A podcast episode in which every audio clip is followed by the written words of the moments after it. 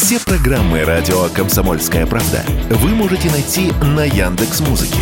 Ищите раздел вашей любимой передачи и подписывайтесь, чтобы не пропустить новый выпуск. Радио КП на Яндекс Музыке. Это удобно, просто и всегда интересно.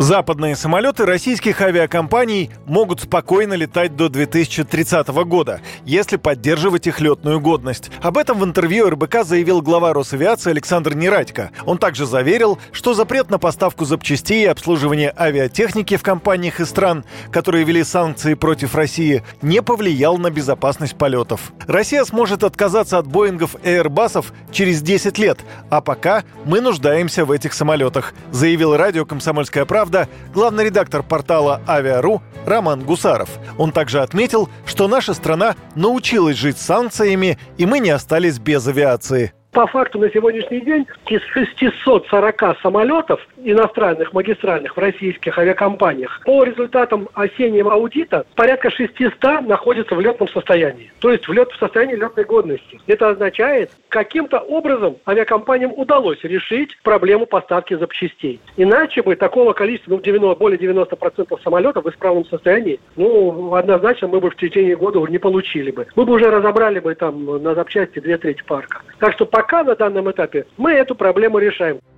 Также эксперт добавил, что в парках российских авиакомпаний довольно молодые самолеты. Их средний возраст около 11 лет, а обычно самолет летает 20-25 лет. Так что запас у нас есть. Время нужно использовать для развития производства отечественных лайнеров, заявил радио «Комсомольская правда» исполнительный директор агентства «Авиапорт» Олег Пантелеев.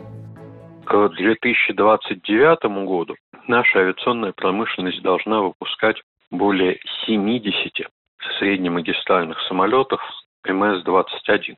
При выходе на такие темпы производства можно утверждать, что одноклассники иностранного производства действительно будут не нужны, и потребности нашей гражданской авиации в 150-200 местных машинах будут закрываться полностью за счет отечественных авиалайнеров.